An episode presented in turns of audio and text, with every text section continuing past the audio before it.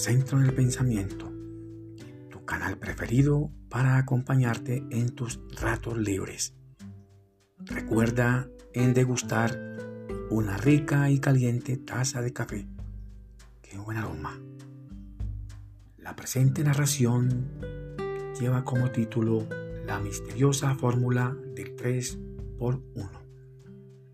A continuación vamos a hacer una aproximación de un breve análisis psicológico y esotérico de un hecho inoportuno, de las misteriosas muertes de tres personas reducidas fácilmente por una persona, el uno.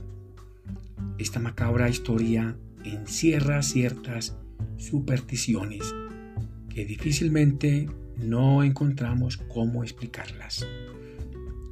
El uno, una persona que no tenía de qué preocuparse física y psicológicamente, ya que se encontraba potencialmente listo y preparado para oponerse a una situación sorpresiva. En un inicio todo parecía demasiado fácil, tanto para el uno como para los tres. Se aprovecharon del medio. Ya sabían que una llamada de auxilio tardaría mucho. No fue una amenaza para ellos. Las voces de auxilio y sonidos de alarmas incorporados en su esquema mental no les preocupaba. Era parte de su actuar. Ganaban mucha confianza pues eran dueños de sus esquemas mentales criminales y conscientes. Nula su atención en estos sitios.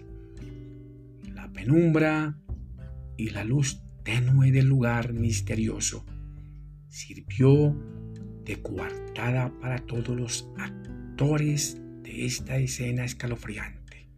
Un puente de 2.5 metros de ancho aproximadamente fue el sitio escogido inconscientemente por los tres para autoemboscarse y ser víctimas fatales por su potencial víctima, el uno.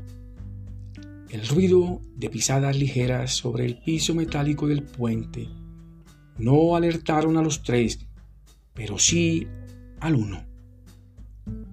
Fallaron los tres en su rápido análisis al notar que el uno no apresuraba su caminar, pues no atendieron esta señal del universo que pudo haber salvado sus apreciables vidas, pues el subconsciente del uno y su ventaja como víctima potencial le daba confianza para controlar el evento aún incierto. El diseño de una emboscada oportuna y letal para el uno derivó una autoemboscada letal para los tres. A esa hora, casi medianoche, los repetidos estruendos del accionar de armas de juego del uno y de los tres arrebataron el silencio al solitario y misterioso lugar. Pregunto, ¿por qué los tres escogieron la quietud de ese sitio para alcanzar sus propios infortunios? Solo tres fueron los extintos. Inconscientemente lo sabían. ¿Qué misterio llevó a los tres a penar de la forma tan fácil y sencilla?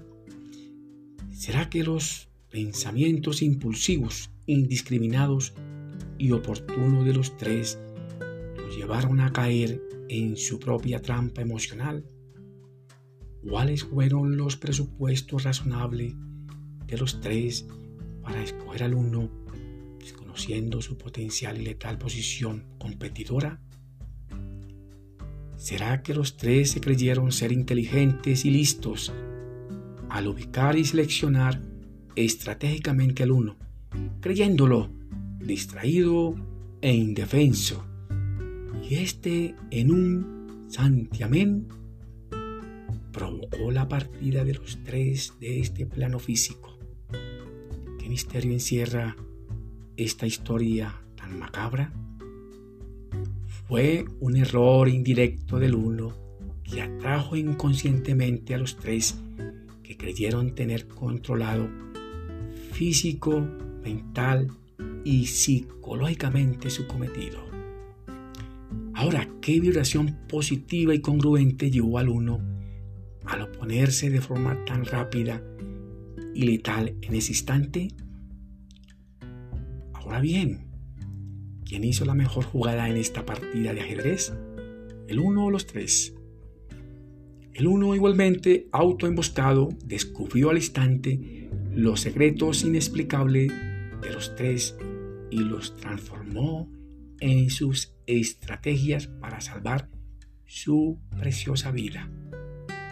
Pregunto, ¿falló el sistema automático y correctivo, o sea, el ticún, de los tres, permitiendo aprovecharse fácil y rápidamente de la oportunidad para hacerse dueños de aquellos lugares inciertos? ¿Les falló el subconsciente a los tres? Según los tres, le permitieron mucho espacio mental al uno quien hábilmente afrontó tal suceso de forma tan fácil y letal, sacándolos de forma sorpresiva de su proceso mental subconsciente. Lamentablemente los tres despegaron tontamente de este plano físico sin aún saber por qué. ¿Quiénes fueron los mejores diseñadores de este truco inoportuno tan útil y acertado? Parte de esta historia es un paradigma para aquellos desubicados mentalmente, para que abandonen estas rutinas automáticas e indiscriminadas y detengan sus emboscadas inhumanas. Qué bueno. No te olvides de visitar tu canal preferido, Pitágoras Centro del Pensamiento. Muchos éxitos todos, su familia, sus amigos. Que mi Dios el grande los bendiga y los proteja. Nos vemos en una próxima edición.